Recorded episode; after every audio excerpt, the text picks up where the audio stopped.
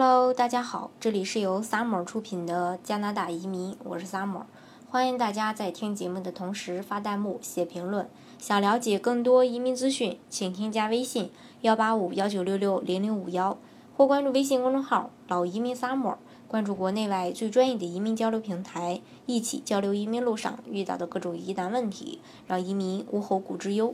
嗯，今天呢，给大家来说一说这个加拿大的这个房屋。经常呢，我们会听到说什么呃连体的独立屋呀，这个那个的这种房型，跟国内呢可能会有点区别。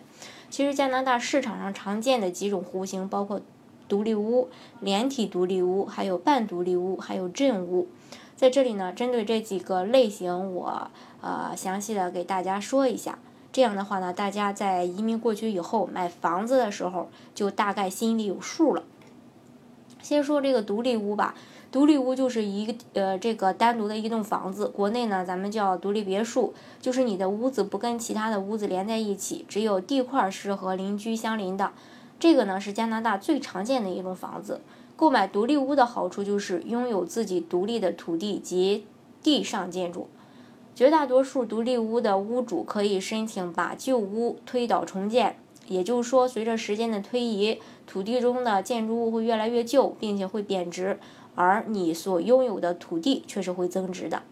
并且由于是独立屋，隐私性也是比呃相对来说最好的。在同一个区域不同房型对比，独立屋的价格是市场上最贵的。独立屋呢又分为两层，一层半的，还有平房的，侧卧室及呃这个侧复式及后复式的这种独立屋。说完独立屋，再给大家来说一说这个，嗯，连体的独立屋。连体的独立屋就是相邻的两个这个房屋车库或者地基连在一起的，但是地上和地下的墙体是分开独立的。这种屋子出现于上世纪的七八十年代吧。当时由于土地开发和这个建筑成本的一个考虑，有些开发商就建造了这种类型的房子。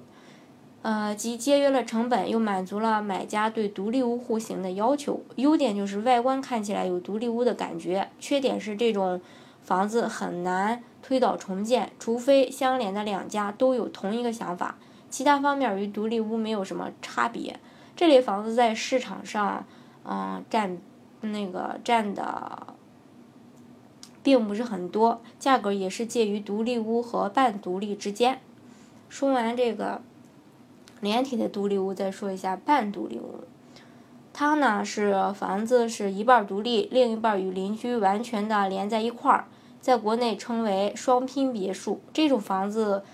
为预算有限的人呢提供了一种选择。好处是购买成本相较于独立屋会要便宜，取暖制冷费用也是低于独立屋的，因为你的一面墙与邻居呢是相邻的。因此呢，它保温效果会比较好。缺点是就是没有自己独立的这种地块儿，房屋室内面积相对小一些，所以不能考虑未来推倒重建这个计划。同时呢，也因为呃两家有一面墙相连，隐私性呢要差一些，采光呢也可能不如独立屋，并且有些半独立的这个车道是跟邻居相连的，可以作为过渡房的一种选择吧。再说一下最后这个镇屋，镇屋就是国内通常说的连体别墅。这种户型的特点是三个或更多的房子啊连在一起成为一排。这种房子在加拿大是非常普遍的，尤其是这个大城市多伦多、温哥华这些地方。原因很简单呀，因为随着人口的这个增加，可用于建房的土地呢越来越少。另外呢，开发商从经济的角度最大化的利用。可使用的土地，优点就是经济实用，购买及持有成本相对较低；缺点呢就是私密性差一些，左右都有邻居，而且通常这种户型前院后院都很小，一般价格也是这个，呃低，这种低层中低层建筑中最便宜的吧。以上呢就是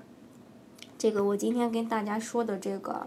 加拿大常见的几种这种类似于别墅的这种。嗯，房子。好，今天的节目呢，就给大家分享到这里。如果大家想具体的了解加拿大的移民政策的话，欢迎大家添加我的微信幺八五幺九六六零零五幺，或关注微信公众号“老移民 summer”，关注国内外最专业的移民交流平台，一起交流移民路上遇到的各种疑难问题，让移民无后顾之忧。